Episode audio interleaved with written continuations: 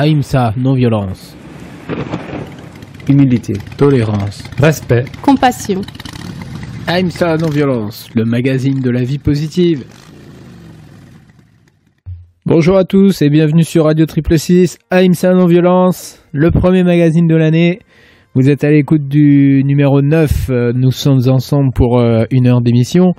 Aujourd'hui, ça va être une émission euh, spéciale euh, avec un reportage. Voilà, si c'est notre deuxième euh, reportage à IMSA, on va être sur un bateau.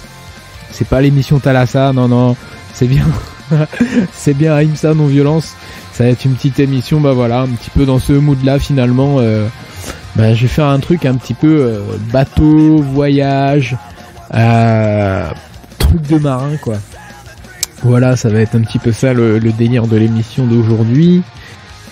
Et on va aussi avoir pour une bonne partie de l'émission un reportage, euh, cette interview euh, qui a été faite avec Vanessa, euh, et qui va nous parler d'écologie et de low technologie. On va aller à la découverte en fait de ce que c'est la low tech. Moi je savais pas trop en fait ce que c'était la low tech, donc euh, bah, j'ai découvert tout ça. Euh, je vais peut-être le découvrir en même temps que vous, euh, voilà. Et euh, en tout cas, ça m'a bien donné envie d'approfondir ça.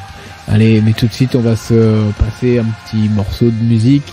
On va commencer notre voyage en allant sur les îles. On va partir du côté des îles polynésiennes et on va voyager avec Sugar and Tiger. C'est le projet pop rock de Didier Desvampas euh, qui fait ça avec avec une chanteuse Florence. Voilà. Euh, ils ont sorti plusieurs albums. Le dernier est sorti en mars 2022 de l'année dernière. Mais là, on va s'écouter un morceau de leur avant-dernier qui s'appelle Esperi. C'est sorti en 2019. Après, voilà, il y a deux, il y a quatre albums en tout que vous pouvez écouter. Euh, c'est vraiment sympa à écouter, c'est cool. hein.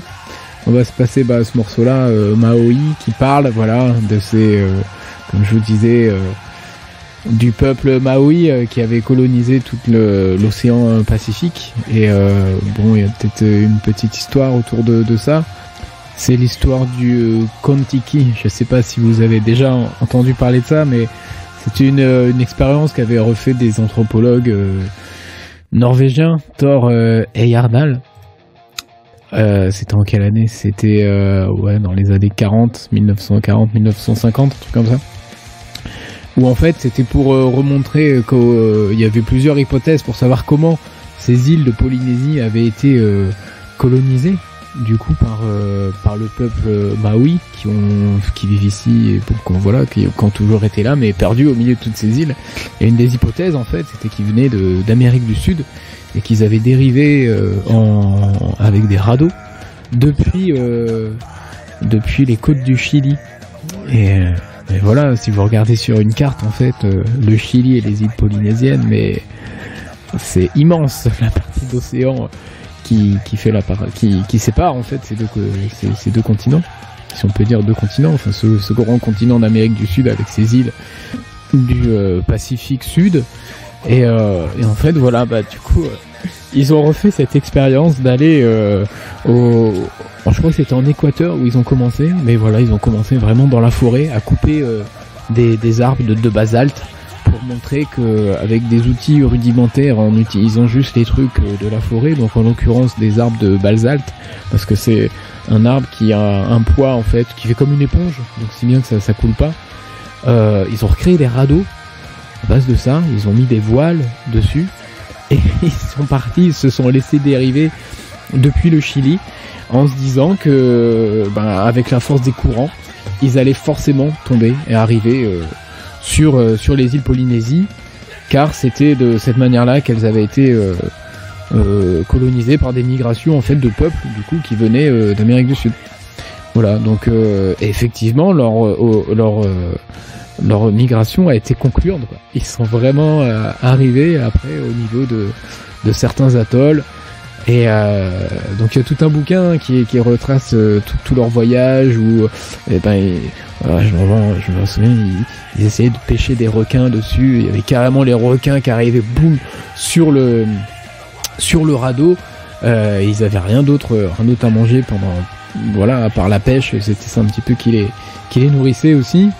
Et euh, voilà, c'était vraiment c'était une chouette aventure que ces, anthropologues avaient, avaient menée là. Et euh, bon, ça a été adapté en film aussi. Hein. Il y a un film que vous pouvez retrouver, l'expédition du Comte Tiki, je crois que ça s'appelle. Et euh, et bon, voilà, c'est une petite histoire euh, pour introduire ce titre de Sugar and Tiger, euh, Maui.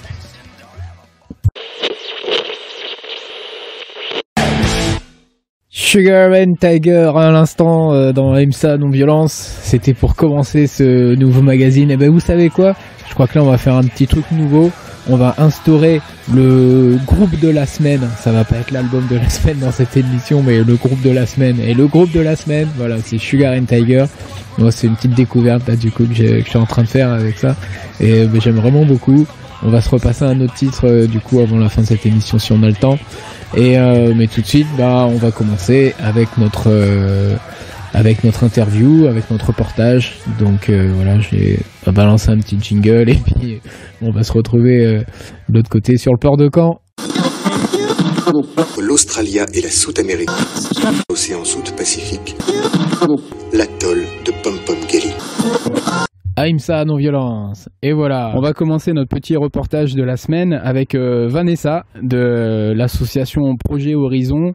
Et euh, bah, en fait là, on est, euh, on est, on est, on est bougé, on est sorti du, du, des studios de Radio Triple 6 et maintenant on est sur le port de Caen.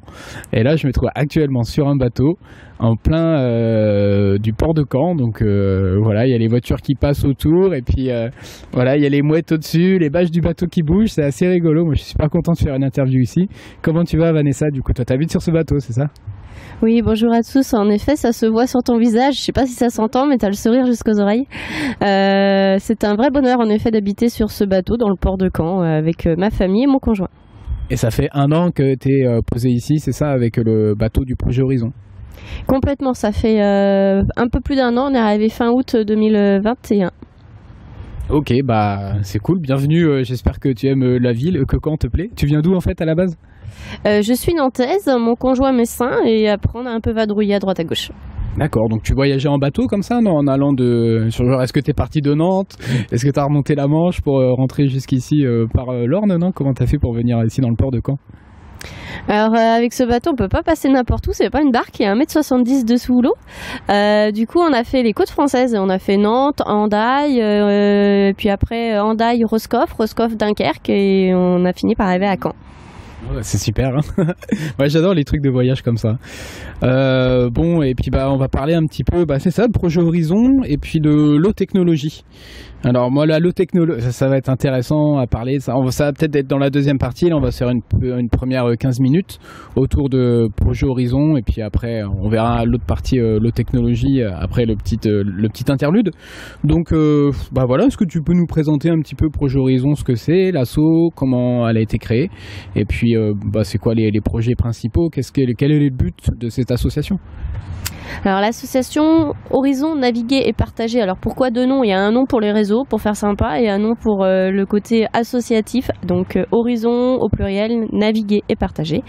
Cette association elle a pour but environnemental euh, de regrouper des gens autour de projets donc environnementaux, mais aussi très sociétaux. Euh, elle a été créée en 2017, euh, non pas par nous du coup, c'était par trois jeunes qui voulaient faire une transatlantique à bord de ce bateau.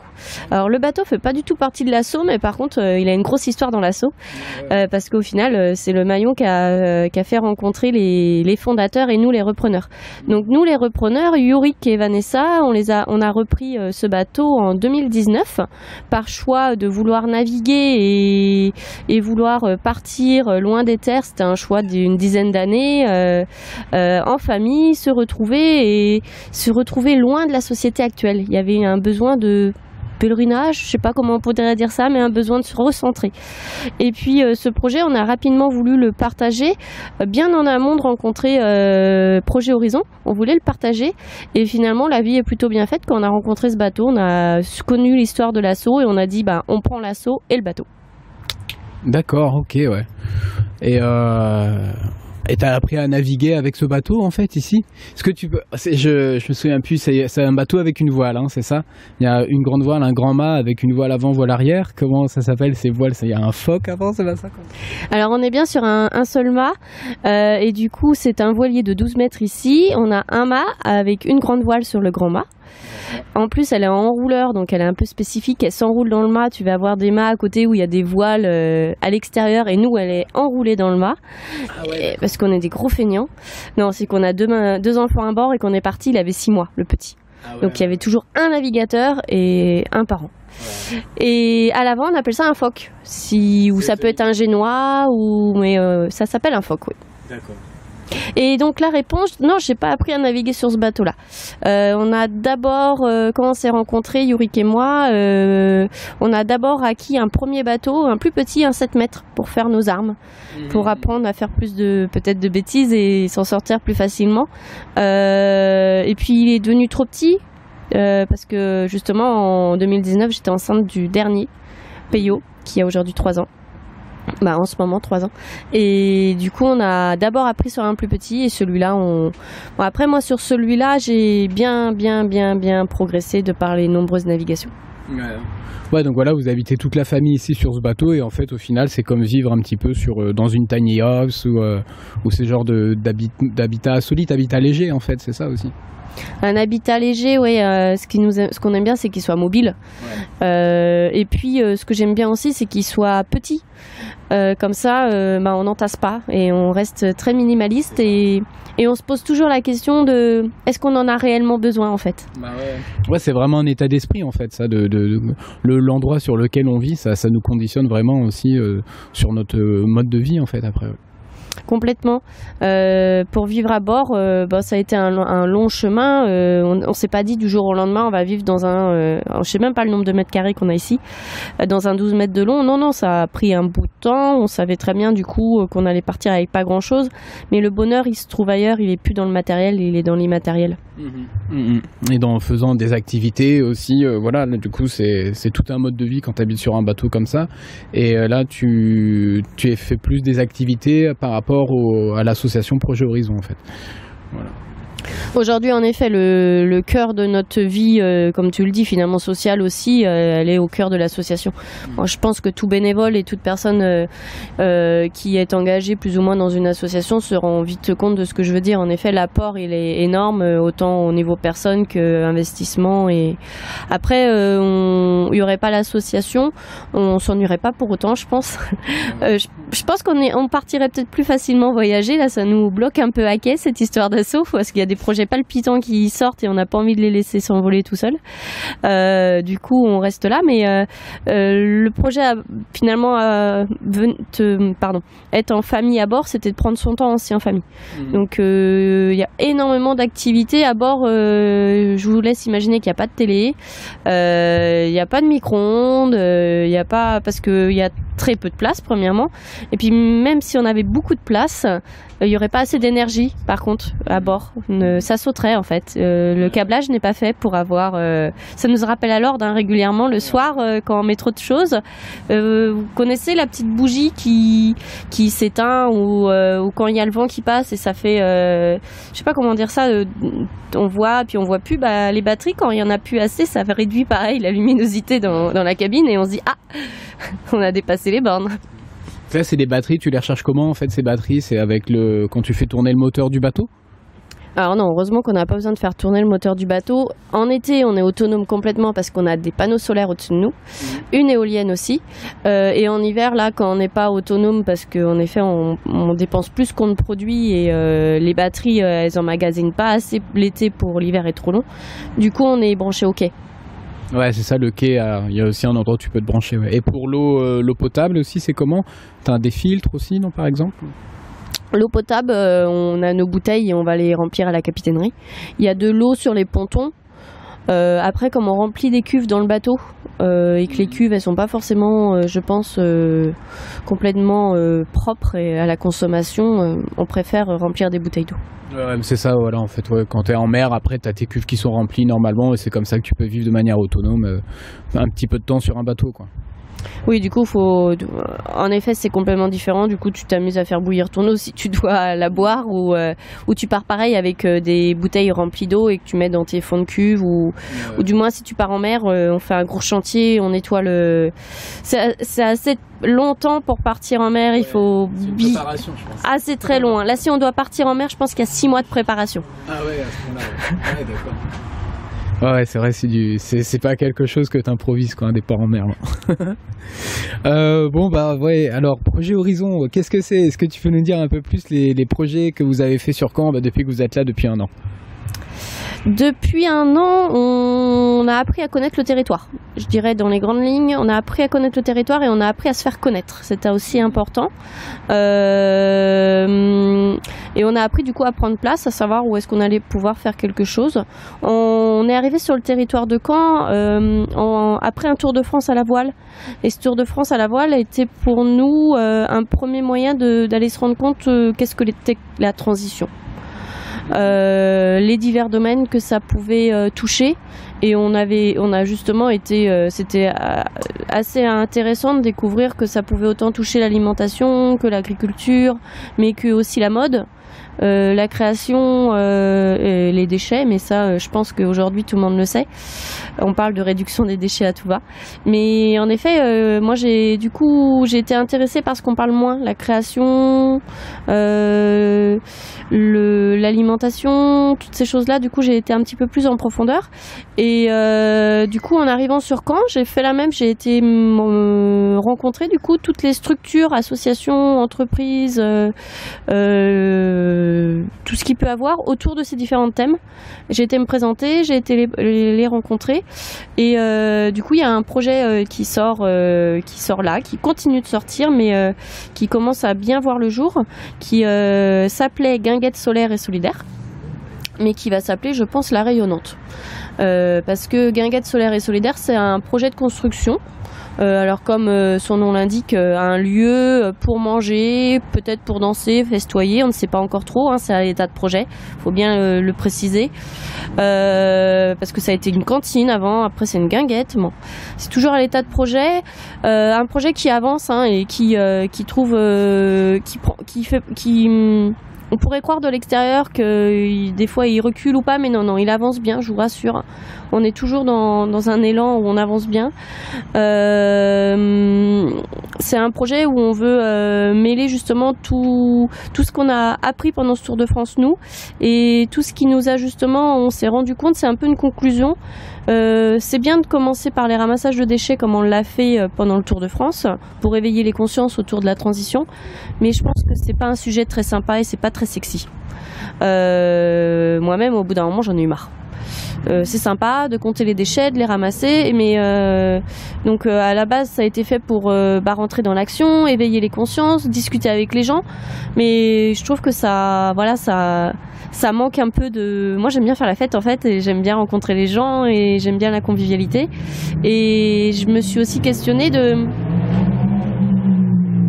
Je me suis aussi questionnée de, en fait, qu'est-ce qui moi me fait palpiter, pourquoi j'ai changé de vie comme ça? Et euh, qu'est-ce que je voulais faire à travers mon voyage? Des rencontres. Euh, en effet, avoir une vie plus simple, plus minimalisme. Euh, pourquoi? Pour avoir un, le, bonheur simple qu'on peut avoir en navigation, que j'avais que l'été avant, je voulais l'avoir toute l'année. Je voulais savoir si ça pouvait marcher, parce que on connaît tous en vacances des bonheurs simples parce que c'est les vacances. Euh, mais bizarrement, je pense que toute personne euh, qui va vivre euh, dans son lieu de vacances toute l'année, bah, en fait, la routine ou les soucis du quotidien prennent le dessus. Et je voulais voir ce que ça donnait dans le bateau et non, bah, même arrivé à terre à Caen, il y a toujours ce côté en fait euh, du bateau qui fait que on est rappelé euh, facilement à l'ordre dans le bateau ou est-ce que j'en ai besoin, est-ce que c'est utile. Et puis finalement on se rend compte que dans nos têtes c'est la même, on, on se tracasse moins ou on a moins de je sais pas comment dire mon ouais c'est peut-être qu'on on cherche pas non plus à être euh, à se nourrir de l'intérieur à trouver une forme de bonheur à travers posséder des choses tu sais cette euh, bah, société matérialiste en fait hein, qui nous fait euh, on a notre petite dose de bonheur quand on, a le droit avec nos jetons nos crédits d'acheter des choses. Et c'est ça qui nous rend heureux le temps qu'on sait acheter des trucs et après on se lasse on rachète des nouveaux trucs et on accumule et on accumule voilà, c'est un petit peu ça le, moteur en fait de l'économie, le système économique actuel, c'est un petit peu ça quoi. Donc toi, c'est ça aussi que tu cherchais un peu cette, cette transition, comment avoir des choses euh, simples où euh, bah, c'est plus par une qualité de vie, disons intérieure ou à travers les relations avec les autres que tu que tu trouves une forme de, de bonheur, non? Complètement. Tu as très bien dit ça alors que je viens d'en parler pendant des heures. euh, du coup, euh, là, le projet, les projets à venir, on va, on va s'orienter euh, vers, euh, vers la low-tech. la low-tech parce qu'en effet, ça rime avec sobriété heureuse. Et Ok, bah je te propose on fait une petite pause et puis on parle de la low-tech après. Donc là tu m'avais passé un morceau, c'était tellement un morceau d'Elmer Footbeat, hein, c'est ça Alors c'était le morceau euh, Le plastique c'est dramatique. Ouais, jamais j'aurais pensé à passer du Elmer Footbeat à la radio. Mais euh, bah, ce, morceau, il est... disons que le contenu de ce morceau est approprié euh, au thème dont on parle. Allez, à tout à l'heure.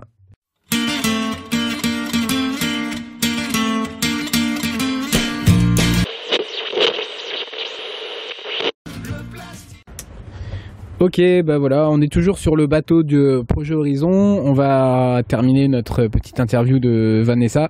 Donc, euh, tu commençais juste avant de nous introduire euh, la low technologie, c'est ça, la low tech, ce que c'est. Donc là, maintenant, on va parler de ça. Et puis, tu voulais aussi bah, nous parler d'un projet là que tu vas monter sur quand? Les 24 heures de ramassage de déchets, non, c'est ça? Alors, c'est 24 euh, heures de ramassage de déchets, c'était l'année dernière, première édition. Et cette année, on veut élargir. Comme on, je viens de l'expliquer dans la première partie, on a une vision plus large et on souhaite vraiment que ça soit aussi, euh, qu'on communique là-dessus. Donc, ça sera 24 heures de défi pour la planète. D'accord. Ok, ouais. Et donc, ce défi pour la planète, qu'est-ce que ça, ça inclut quoi dedans?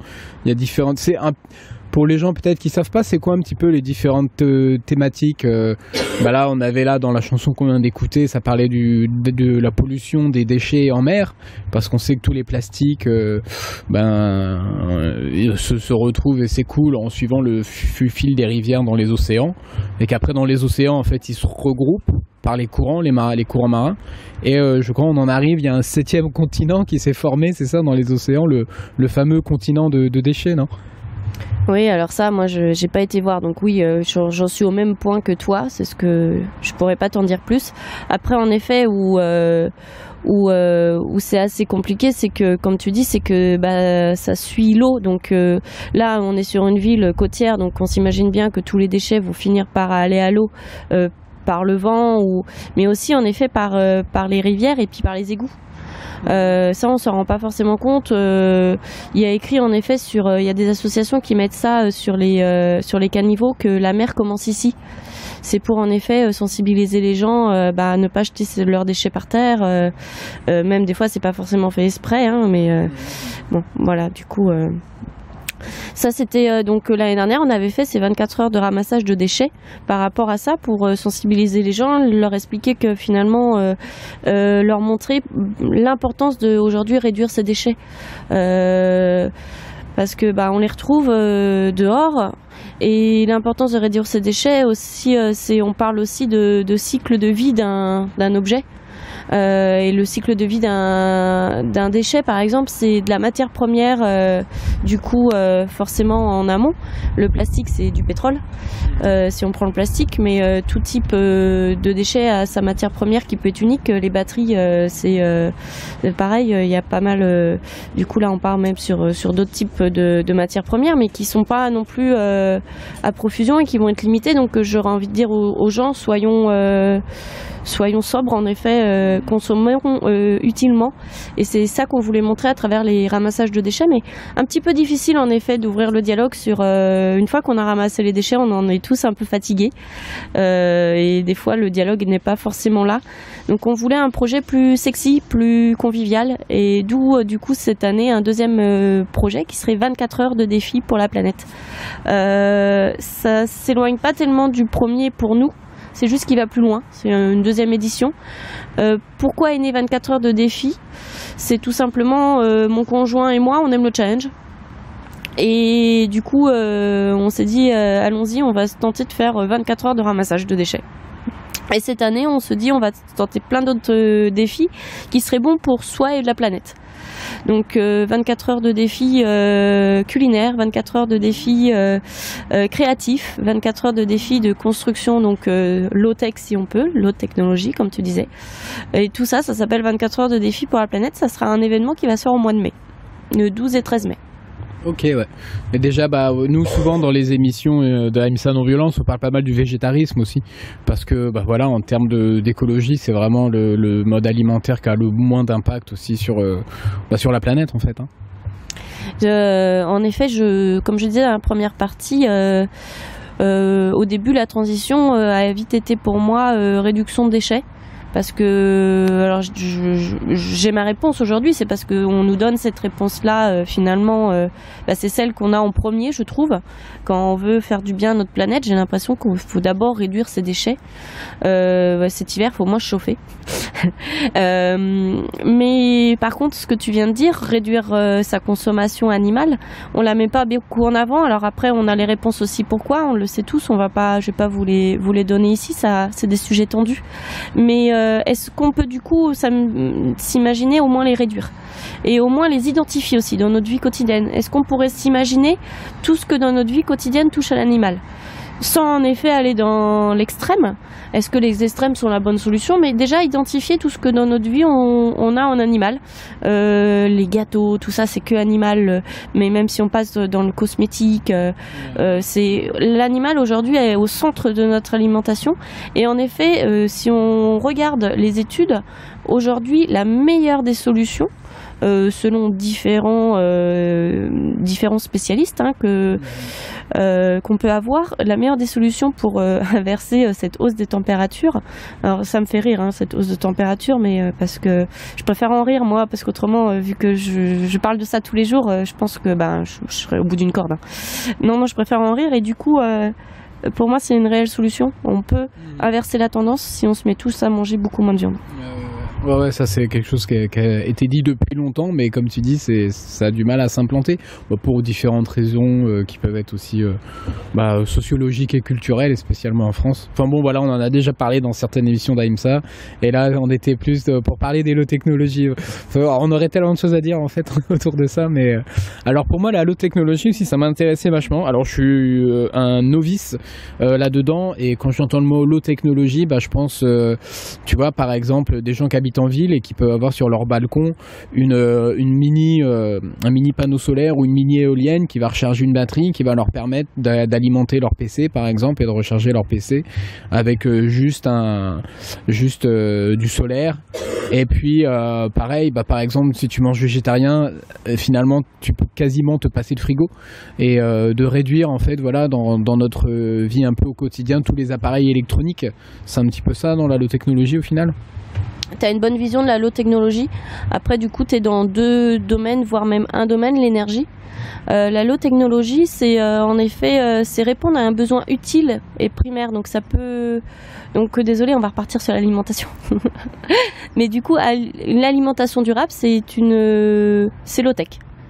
Donc manger moins de viande, c'est low tech en fait. Euh, mais euh, dans l'énergie, euh, où, où, en effet c'est très d'actualité, et on a commencé aussi par là dans l'association, on a créé un premier four solaire. donc il est amusant en effet, et, et, le mot amusant c'est en effet bien dit, c'est que les gens aujourd'hui s'en amusent, ils se disent je vais pas pouvoir remplacer ça dans ma cuisine, ou parce que déjà en Normandie, bah non, il n'y a pas assez de soleil.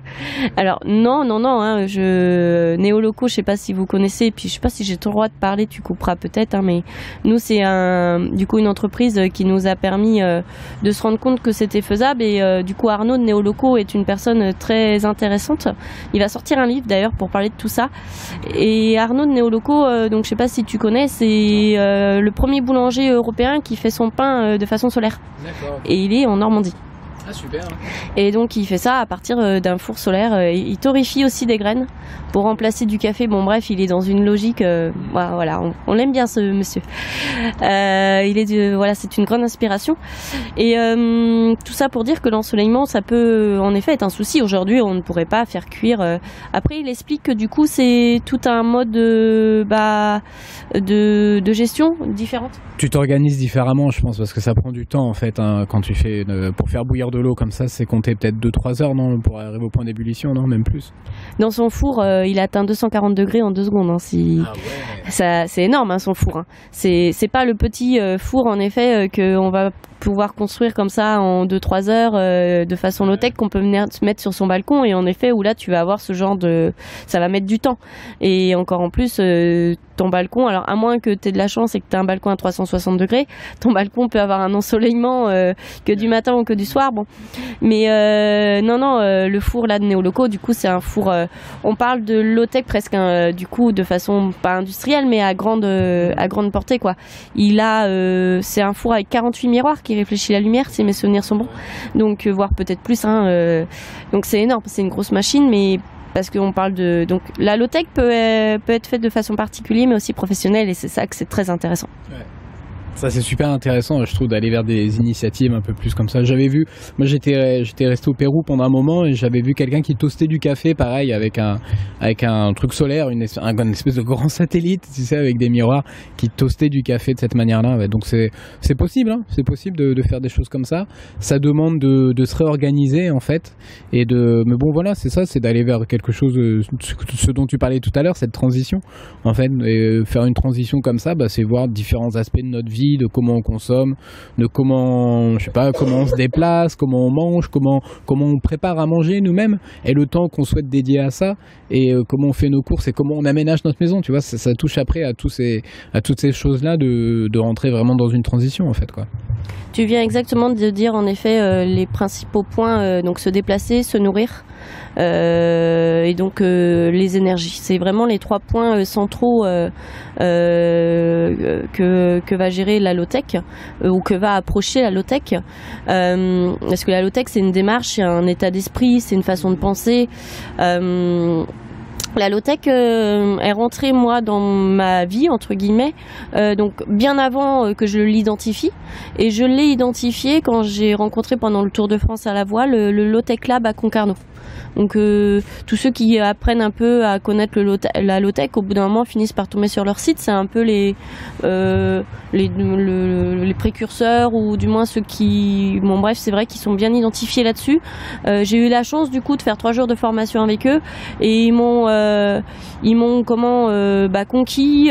J'étais bien avec eux en effet et c'est là que j'ai envie moi et la convivialité du coup je l'ai apparenté à la low tech sans forcément m'en rendre compte. Et quand j'ai commencé à lire et à comprendre ce qu'était la low tech rapidement euh, la convivialité est arrivée au centre avec l'outil partagé le partage la rencontre le savoir-faire Ouais, j'a- j'avais vu ça, ce, dont tu parlais, le, le Low Tech Lab. hein. Il y a un site internet dessus, et je me souviens, il y a plein de, différents plans où tu peux construire toi-même euh, ta petite éolienne de jardin, etc. Bon voilà, ça te donne une petite, euh, une petite ressource euh, en énergie, mais voilà, ça peut être plein de petites choses comme ça. Puis aussi des, voilà, c'est de commencer à faire un peu de bidouille. Tu sais, réparer des trucs et bon voilà, c'est ça. C'est pas aussi de ah, dès qu'un truc qui marche pas, tu le jettes. Non, tu regardes maintenant sur internet, tu peux trouver des pièces euh, détachées assez facilement. Euh, et puis euh, voilà, tu répares tes trucs. Moi, je fais pas mal ça chez moi en fait au final quoi. Comme tu dis, en effet, on n'invente rien, je pense. Euh, C'est la bidouille. C'est un peu. Il y a des gens qui auraient tendance à nous dire vous revenez en arrière. Alors oui et non. Euh, on revient en arrière avec tout ce qu'on a appris. euh, donc, euh, euh, je, voilà, on se rend peut-être compte qu'on a, dans certains domaines, été trop loin. Ou mais je trouve pas qu'on revient en arrière. Moi, j'aurais envie de tenter aussi de vous dire, euh, il y a la marmite norvégienne qui est intéressante. On en parle beaucoup en ce moment. Il y en a qui commencent à se faire du business dessus même. Donc euh, ça peut être intéressant, comme là je viens de vous parler d'une entreprise néoloco, mais la marmite norvégienne, du coup, c'est un concept de garder au chaud et de continuer à cuire. Euh, admettons qu'on a besoin de, euh, je sais pas, un quart d'heure, 20 minutes pour faire cuire des pommes de terre à l'eau pour une raclette. Tu mets ça, tu mets tes pommes de terre dans l'eau à bouillir 5 minutes, 2, 3, voire 5 minutes, j'ai pas les chiffres exacts, hein, faut, tester. Et tu finis par le mettre dans ta marmite norvégienne. Donc une marmite norvégienne, euh, c'est quoi euh, C'est une marmite euh, avec une couverture à la base. Hein. Je vais vous expliquer comment je fais mes yaourts d'abord après. Et du coup, là, ça finit de cuire tout seul. Par contre, comme tu viens de le dire, il faut du coup s'organiser en amont parce que du coup, c'est pas 15 minutes de temps de cuisson de pommes de terre, c'est peut-être 4, 5 heures. Mais elles auront cuit avec seulement 3-4 minutes d'énergie fossile. Ok. Eh bien, euh, ouais, bah merci alors pour cette petite présentation de, de la low-tech. Alors, euh, ouais, moi j'ai beaucoup apprécié ça, ces différents euh, euh sites que tu nous as donnés, que les auditeurs pourront aller voir éventuellement si ça les intéresse de voir un petit peu tout ça. Du coup, euh, low-tech lab. Il y avait aussi ben ce boulanger. Là, je crois que je vais refaire un reportage à IMSA en allant voir ce boulanger en fait. Ah bah, hein. vas-y, va voir. Bah ouais. Va voir Arnaud et dis-lui bonjour de notre part. ouais, avec plaisir, ouais. Et puis, euh, bah ouais, c'est ça. Il y aurait d'autres choses comme ça que tu aurais un peu envie de dire pour, euh, au sujet de la low-tech, de la low-tech? Moi, j'aurais envie de dire question pratico-pratique. Si vous avez envie, du coup, euh, premièrement, euh, de nous aider et euh, du coup, bah, et que vous avez envie d'en apprendre un peu plus sur la low-tech et participer, on a du coup instauré depuis le début de l'année des chantiers participatifs qui ont lieu du coup tous les jeudis. Et c'est un samedi dans le mois et un mercredi dans le mois. Donc après, on a un planning au trimestre. Donc n'hésitez pas à prendre contact avec moi. Donc la question fatidique de comment prendre contact avec moi sur les réseaux sociaux et puis pour ceux qui ne l'ont pas, euh, je peux laisser une adresse mail peut-être ou je sais pas à toi de, me dire euh, comment on peut faire. Euh, oui, je, vais mettre le petit le lien pour le Facebook. Après, moi, je reposte ça sur Mixcloud. Donc sur le mixcloud.com/slash NV. Bah vous allez retrouver le Facebook de Projet Horizon. Donc c'est facebook.com/slash Projet Horizon. Oui, si on tape Projet Horizon, de toute façon, euh, dans n'importe quel moteur de recherche, euh, on faut pas oublier l'ES. On a, on va tomber sur nous. On a un site internet aussi où, bah, il est en cours de refonte, mais d'ici février, il sera sorti. Et puis bah, de se tenir au courant après sur quand sur le ce défi des 24 heures euh, pour la Terre, c'est ça? Ouais, pas loin pour la planète. Ah, 24 heures pour la planète. OK. Bon, bah super. Merci beaucoup Vanessa. Ton bateau, il est très joli. C'est super agréable d'être ici. Euh, merci beaucoup pour avoir participé à cette interview. Je te laisse le mot de la fin. Bah merci à tous et puis soyez curieux surtout. AIMSA Non-Violence, le magazine de la pensée positive. Oh, regarde ce que j'ai attrapé. Oh, une vinyle. On peut scratcher dessus, non Oh, jamais sur mon vinyle. Bon, je reprends le micro, euh, les amis, pour vous partager un petit truc. Euh, bah là, on est toujours avec Vanessa à parler de la technologie. Et en fait, je rangeais mon téléphone avec lequel j'enregistre euh, avec le micro ce podcast. Et je me disais, quand même, c'est vachement pratique la technologie de maintenant parce qu'on arrive à avoir des trucs très compacts et très très bien faits en fait. Et c'était de voir en fait que toute l'évolution euh, actuelle ben, de cette euh, haute high technologie, high tech, euh, nous permet aussi de vivre d'une manière un peu différente et peut-être plus minimaliste et un peu plus low-tech.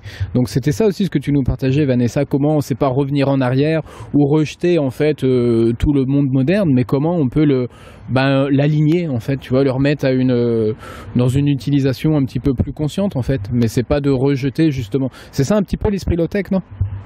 Bah, l'esprit low-tech, on va pas être en effet dans le rejet de la high-tech, surtout pas. Euh, il y a beaucoup de personnes, quand on me dit low-tech, on me dit bah, c'est l'opposition à la high-tech, et j'aurais envie de dire ah non, non, surtout pas. On ne rejette pas la high-tech, on s'en sert, mais avec euh, parcimonie.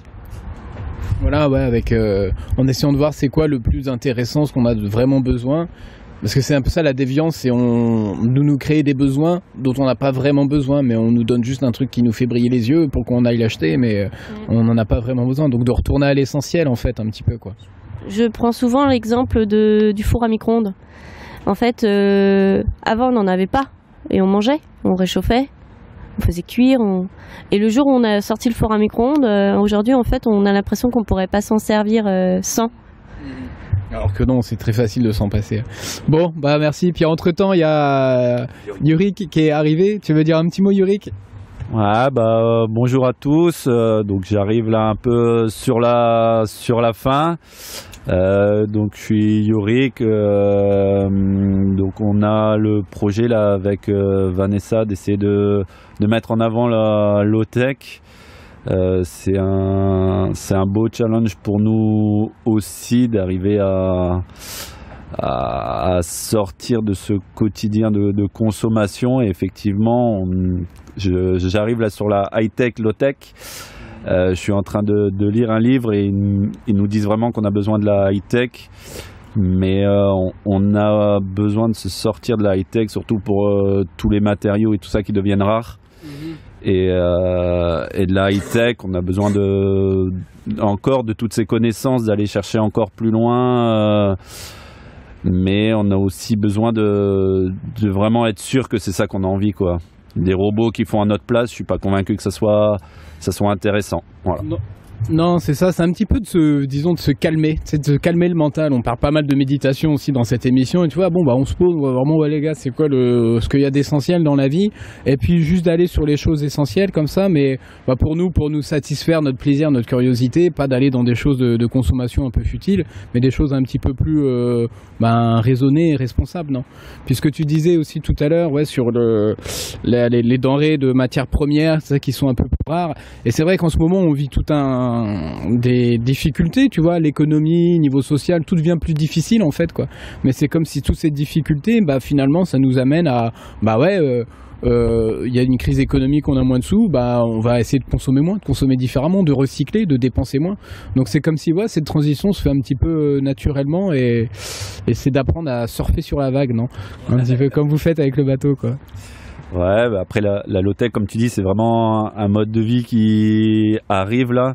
Et tu vois, pas plus tard que tout à l'heure, je demandais à un collègue s'il il savait où je pouvais me procurer des charbons pour changer les charbons de ma meuleuse. Il me dit, bah, t'irais aussi vite d'en acheter une nouvelle. Ah, une personne à, à sensibiliser. Non, justement, t'as la fierté de réparer.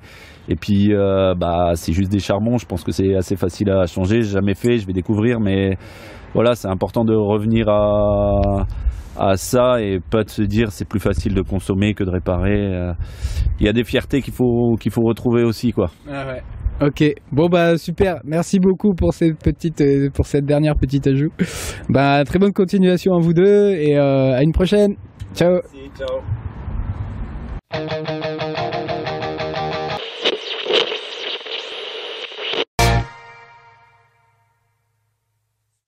The Warrior Codes en instant avec les Dropkick Murphys. Ah, ça faisait un bout de temps que j'avais pas écouté ça, mais il est quand même euh, vachement bien cet album. Je l'aimais beaucoup. Il est sorti en, en 2005. Et euh, les Dropkick Murphys, ils ont ressorti euh, des albums là récemment, mais euh, c'est pas. Je, trouvais ça un peu plus mou. J'ai pas trop. euh, je me suis pas trop mis dedans. J'ai écouté vite fait en préparant cette émission. Et rien ne vaut un bon vieux, euh, un bon vieux titre du Warrior Co- de cet album Warrior Code pour moi. Bref, on va continuer. euh, bon, on va continuer avec euh, un peu de musique euh, pour les dernières minutes d'émission qu'il nous reste. Gomata est là, elle vient d'arriver, elle est en retard. Oh, voilà, vous dit bonjour Artus et mais pourquoi t'arrives en retard Gomata? T'as eu un retard de bus? Ouais, j'ai un peu du mal à te croire là. Parce que t'es allé faire les soldes et que ton bus était en retard. Bon, écoute, j'ai un petit peu de mal à t'imaginer comme ça prendre le bus avec tes sacs. Après, c'est vrai qu'aujourd'hui, je te trouve très coquette. Mais euh, bon, après tout, pourquoi pas? C'est vrai que Inde, les vaches ont la réputation d'être la vérité incarnée et la pureté incarnée. Donc, Gomata, je pense que oui, tu dis la vérité. Bon, sinon, t'as écouté euh, le début d'émission, là, on s'était mis un titre de Sugar and Tiger et c'est notre groupe de la semaine. Oui, bah voilà, t'aimes beaucoup ce groupe aussi, toi, d'accord. Bah alors on a qu'à dire, voilà, que c'est le le groupe préféré de Gomata de cette semaine. Donc des fois on va voir l'album de la semaine, qui est l'album préféré de Gomata? Là c'est euh, le groupe de la semaine, le groupe préféré de Gomata. Et euh, donc cette semaine, le premier de l'année euh, 2023, c'est Sugar and Tiger. Et on va du coup s'écouter euh, leur titre euh, Brise l'âme. Ça c'est extrait de leur tout dernier album qui est sorti l'année dernière, en 2022. L'album s'appelle euh, Cristal Temporel. Euh, voilà, il y a une 13 titres dessus. Et là, on va se passer euh, Brise l'âme et vous retrouvez aussi un petit clip euh, pour ce titre-là tourné sur le port de 7 avec Didier Van Passe sur un bateau. Allez, à tout à l'heure.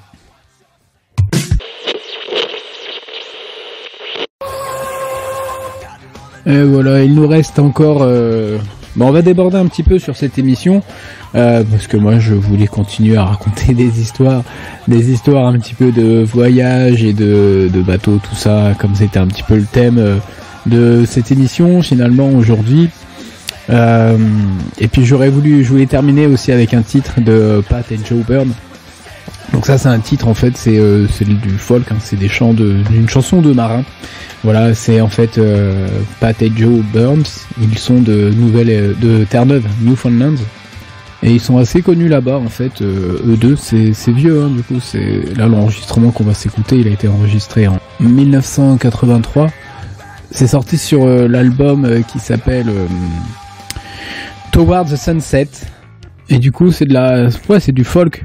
C'est en fait bah, deux frères, Pat et Joe Burns. Ce sont deux frères qui sont de, de Placentia Bay. Donc c'est un endroit en fait dans le Terre-Neuve, tout à l'est de Terre-Neuve, hein, il me semble.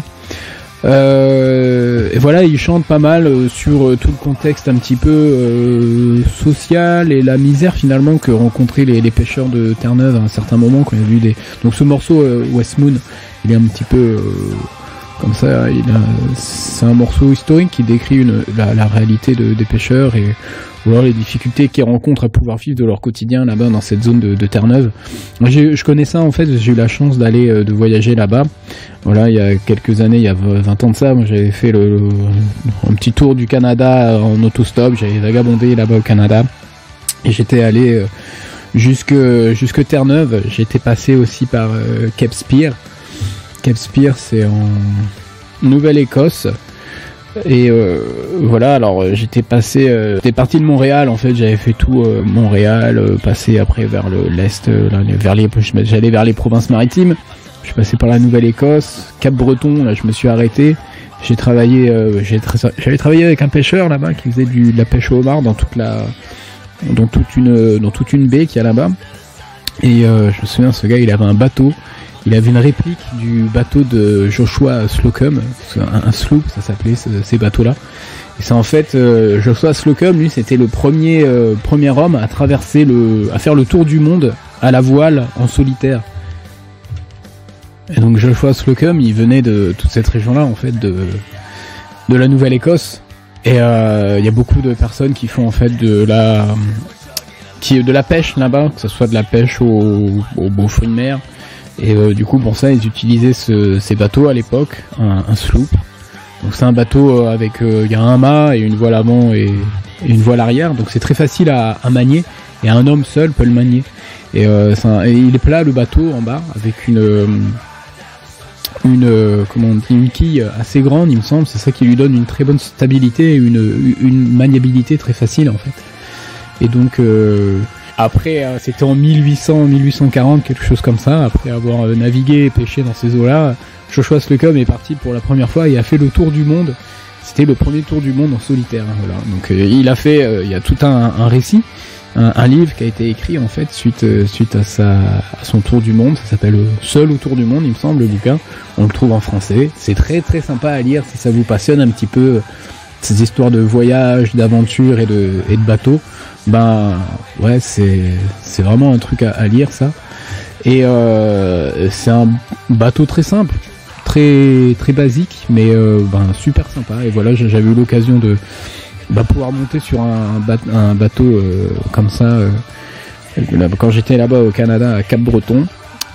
Par contre quand là moi je faisais de la pêche avec lui c'était pas sur un bateau mécanique voilà donc j'étais resté là un petit temps et après j'avais continué euh, j'avais eu l'opportunité et la chance de pouvoir continuer à, Terre-Neuve, donc euh, dans Newfoundland. C'est là aussi où on trouve euh, les îles françaises Saint-Pierre et Miquelon.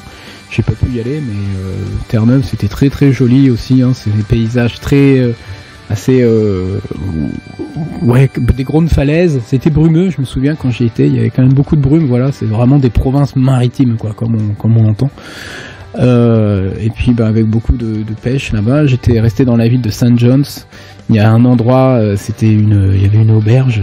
Je me souviens qui a été construite. euh, sur la falaise, vraiment donc dans la pente et qui était à moitié sur l'eau, à moitié sur la falaise. Donc tout était en pente, ça montait vraiment dans tous les sens avec des escaliers tout en bois. C'était vraiment un truc magnifique, très joli. Et voilà, c'était le là, on retrouve le point qui est le plus à l'est sur le continent américain, qui s'appelle Cape Spear. Donc j'étais allé jusqu'à Cape Spear, le point le plus à l'est vraiment du territoire américain. Et de là, j'étais reparti en autostop pour aller jusque euh, dans les Yukon Territories, non même pas jusque dans les Northwest Territories. Voilà, du côté de l'Alaska, jusqu'où se termine la route à Inuvik. Voilà, donc c'était ma petite aventure euh, de vagabondage au Canada qui m'avait fait rencontrer du coup bah, Newfoundland un petit peu. euh, voilà, il y a une grosse. euh, ils aiment beaucoup la musique. Hein, Là-bas, c'est des bons musiciens. Voilà, souvent le, les peuples comme ça un petit peu euh, avec une culture euh, maritime, bah, comme les comme les Irlandais euh, ou euh, les gens de Terre-Neuve. Ils aiment beaucoup la musique, la folk. Et donc voilà, on va s'écouter un morceau de Pat et Joe Byrne qui sont vraiment de, de ce coin-là. Le morceau s'appelle West Moon et c'est sur ça qu'on va se quitter. Je vous souhaite à tous une très bonne, un très bon week-end et euh, je vous dis dans deux semaines. Allez, prenez soin de vous et prenez soin les uns des autres. Peace.